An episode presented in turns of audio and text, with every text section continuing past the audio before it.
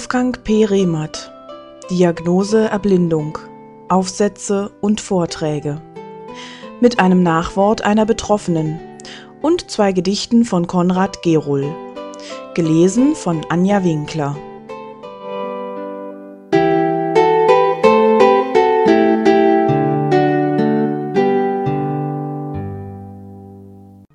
Diagnose Erblindung. Wie spreche ich mit meinem Patienten? Degenerative Netzhauterkrankungen wie Retinopathia pigmentosa, besser bekannt als Retinitis pigmentosa oder kurz RP, oder Makuladegeneration, kurz MD, sind ererbte und weitervererbbare progrediente Erkrankungen, die in der Regel zu hochgradiger Sehbehinderung bzw. Erblindung führen es gibt eine Reihe von Unterformen, zum Beispiel das Usher-Syndrom, eine Kombination von Netzhautdegeneration und hochgradiger Schwerhörigkeit. Sie sind genetisch bedingt und können derzeit nicht oder kaum medikamentös oder operativ behandelt werden.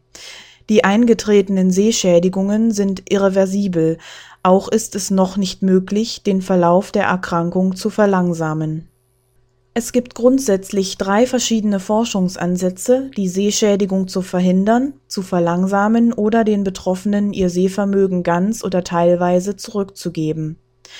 Es könnte möglich sein, durch gentechnische Manipulation am Patienten direkt einzugreifen oder die Weitervererbung zu beenden. Auch eine Behandlung mit Stammzellen wird erwogen Schließlich wird an der Entwicklung eines Retina-Implantats gearbeitet, das als eine künstliche Netzhaut eingesetzt werden soll. All diese Behandlungsansätze sind noch im Anfangsstadium. Es bestehen zum Teil auch ethische Bedenken. Zurzeit können keine definitiven Aussagen darüber gemacht werden, wann eine Therapie allgemein zur Verfügung stehen wird. Den Betroffenen bleibt oft ein kleiner Sehrest, dessen Qualität aber sehr unterschiedlich sein kann.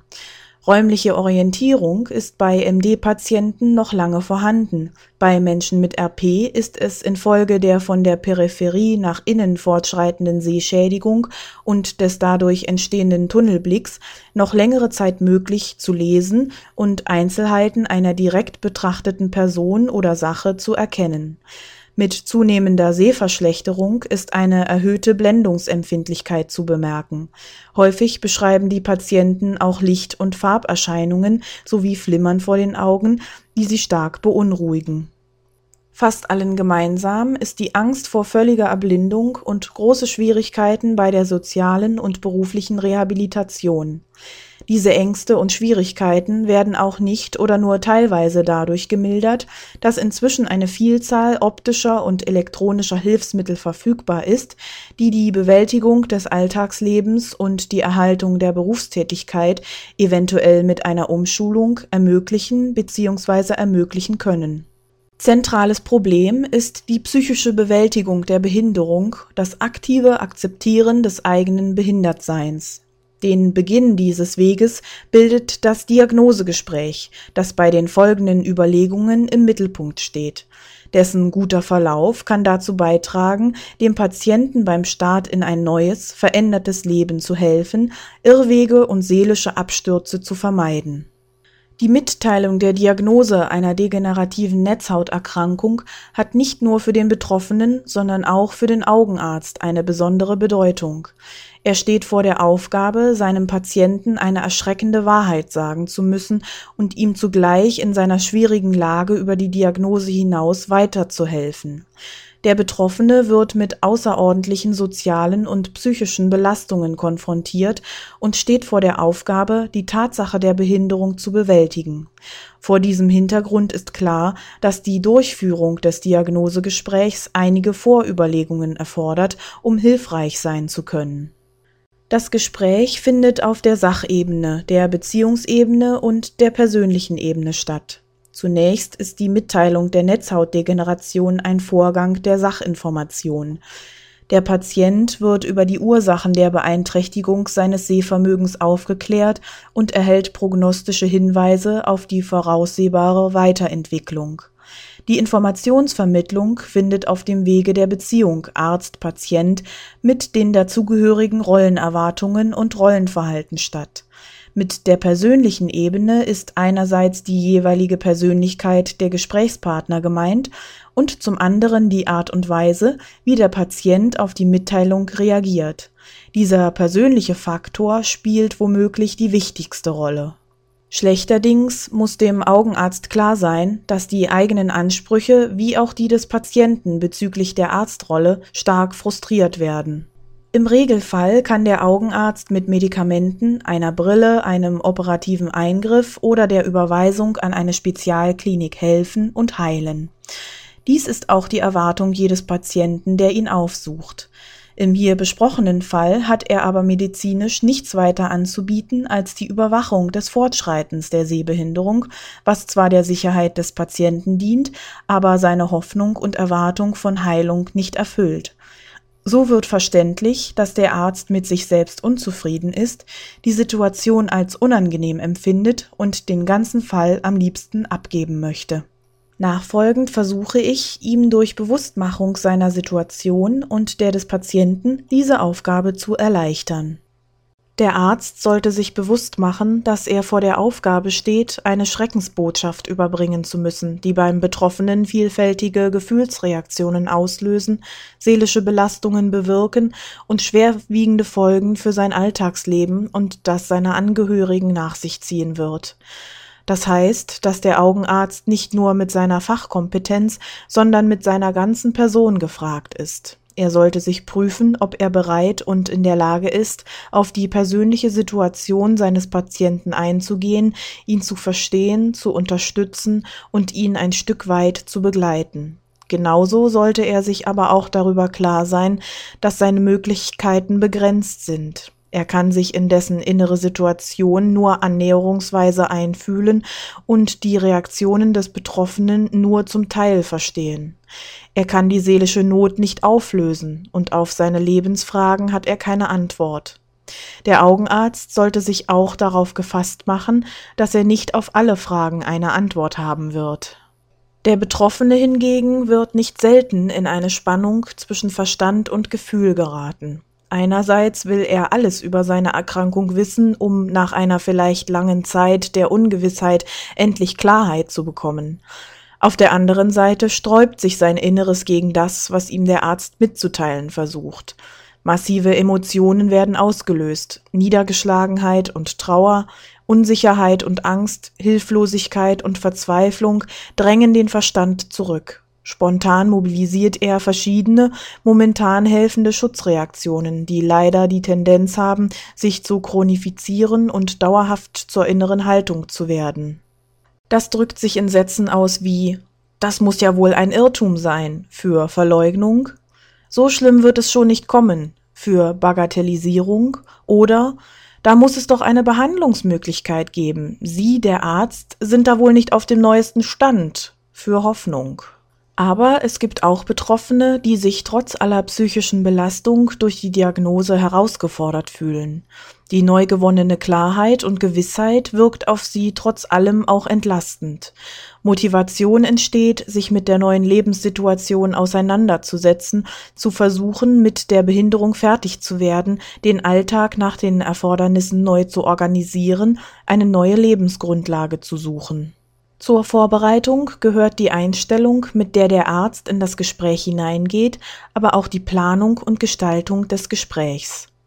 Unvermeidlich ist die Diagnose für den Betroffenen in jedem Fall erschreckend und schmerzhaft. Ebenso unvermeidbar ist es auch, dass der Arzt ihm deutlich sagt, was den Tatsachen entspricht.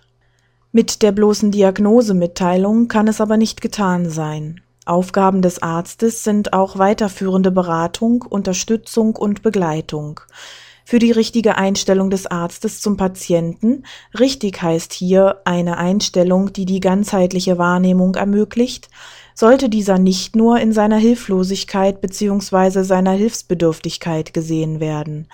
Er hat aller Wahrscheinlichkeit nach in der Vergangenheit schon einige Male seine Problemlösungskompetenz in verschiedenen Lebenssituationen unter Beweis gestellt und sollte ermutigt werden, sich auf diese Fähigkeit zu besinnen, um in eine lösungsorientierte Auseinandersetzung mit der Behinderung einzutreten Bei der Vorbereitung sollte auch bedacht werden, dass das Gespräch unter guten äußeren Voraussetzungen verlaufen kann. Das heißt, Störungen, zum Beispiel durch das Telefon, sollten vorher ausgeschlossen werden. Vor allem aber sollte genügend Zeit zur Verfügung stehen. Das Diagnosegespräch wird sicherlich nicht nach wenigen Minuten abgeschlossen werden können. Es kann auch sinnvoll sein, zwei oder mehr Termine zu vereinbaren, um den Patienten nicht auf einmal mit zu viel Informationen und Hinweisen zu überfordern. Im Vordergrund steht zunächst die Vermittlung des medizinischen Sachverhalts, was sachgemäß und umfassend zu geschehen hat. Bei der Schilderung der Ursachen, des derzeitigen Status und der Prognose sollte sich der Arzt bemühen, für Laien verständlich zu bleiben. Die Aussagen müssen klar und deutlich sein und alles beinhalten, was für den Patienten wichtig ist zu wissen. Der Arzt sollte nichts verschweigen und auch nichts beschönigen in der Absicht, den Patienten zu schonen. Hier muss sich der Arzt von seinem Fingerspitzengefühl, seiner Erfahrung und seiner Kenntnis des Patienten leiten lassen. Wie schon gesagt, müssen nicht alle Inhalte in einem einzigen Gespräch dargestellt werden. Es gehört aber auch dazu, die Gedanken und Gefühle des Patienten über die Diagnose und ihre Bedeutung für ihn mit einzubeziehen und diese nachzufragen. So können nicht nur rechtzeitig medizinische Verständnisfragen geklärt bzw. korrigiert werden. Durch sein Interesse und das Zeigen von Verständnis für die Gefühlssituation des Patienten kann der Arzt das Gespräch persönlich vertiefter gestalten und über diesen erweiterten Zugang die Wahrscheinlichkeit der Einsicht auf Seiten des Betroffenen vergrößern. Der Arzt sollte den Verlauf des Gesprächs bzw. der Gespräche im Voraus strukturieren. Das gewährleistet die vollständige Übermittlung der wichtigsten Informationsinhalte und hilft, das Gespräch zu steuern. Dabei sollten mindestens die folgenden Punkte enthalten sein. Name der Krankheit bzw. deren Unterform, Ursache und Krankheitsverlauf, was geschieht in der Netzhaut, Prognose des fortschreitenden Sehverlusts, Stand der Forschung und Therapieansätze, Konsequenzen und Vorsichtsmaßnahmen, Hilfsmittel, Kontaktvermittlung zu Selbsthilfegruppen. Im optimalen Fall würden im Gespräch zwei Ziele erreicht, nämlich erstens die umfassende Vermittlung der Diagnose und zweitens die Anregung zur aktiven Auseinandersetzung mit der Behinderung bzw. deren fortschreitendem Verlauf Erfahrungsgemäß erreicht der Arzt in den meisten Fällen bestenfalls das erste Ziel. Häufig wird es vorkommen, dass der Patient die Diagnose nicht annehmen will oder kann. Er macht sich auf die Suche nach einem besseren Arzt, einer anderen Klinik, die auf dem neuesten Stand ist. Manchmal beginnt der Patient eine wahre Odyssee von Arzt zu Arzt, von Klinik zu Klinik. Auch werden Wunderheiler aufgesucht und alternative Heilmethoden oder Operationen ausprobiert, was gelegentlich mit durchaus hohen Kosten verbunden sein kann.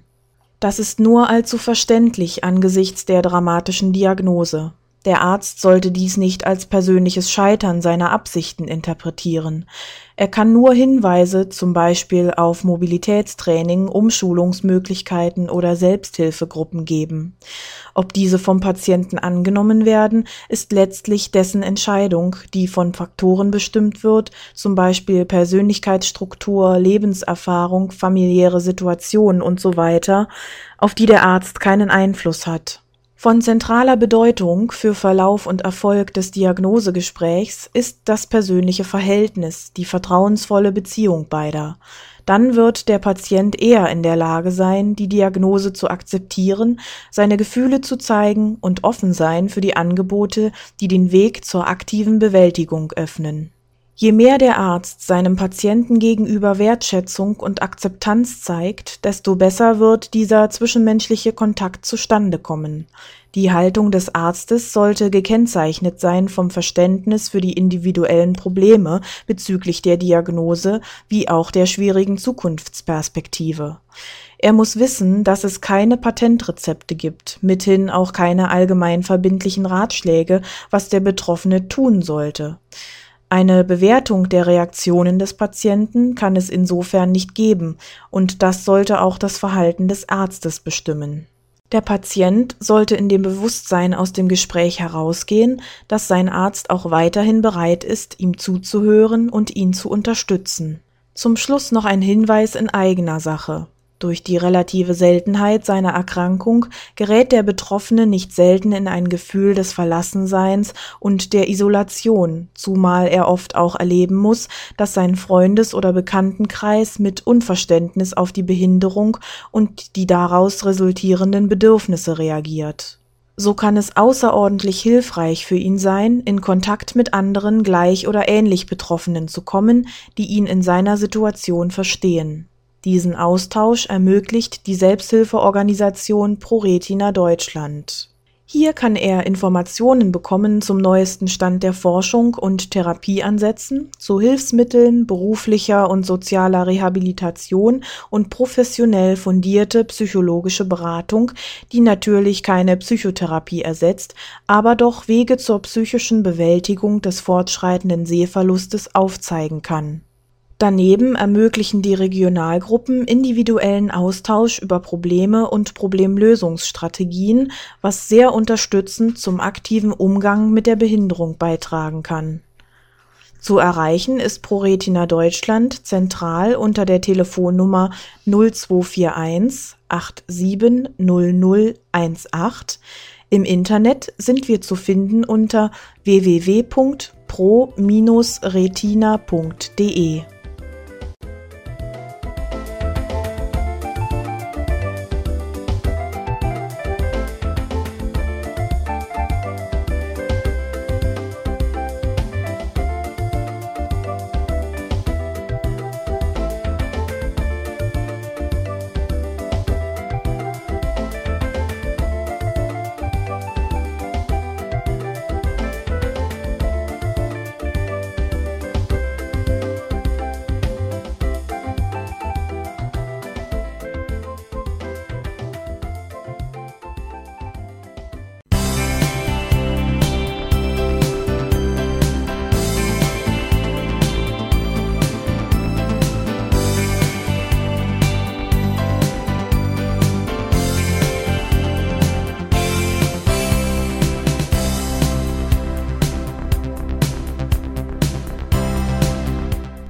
hörtest eine Produktion von Blinzeln Media. Wenn du uns erreichen möchtest, dann kannst du das gerne tun per E-Mail an podcast.blinzeln.org, blinzeln mit einem D in der Mitte, oder aber über unser Kontaktformular auf der Webseite www.blinzeln.org. Natürlich freuen wir uns auch über einen Audiobeitrag von dir. Das geht ganz einfach. Du rufst unseren Podcast Anrufbeantworter an der hat die Telefonnummer 05165 439 461. Und wenn du aus dem Ausland anrufst, einfach die voranstehende 0 gegen die 0049 für Deutschland austauschen. Gern kannst du auch die WhatsApp-Gruppen von Blinzeln benutzen. Dazu findest du Informationen auf unserer Webseite http whatsapp.blinzeln.org. Wir hoffen, dass du eine kurzweilige Zeit mit diesem Podcast hattest und freuen uns schon darauf, wenn du auch beim nächsten Mal wieder mit dabei bist.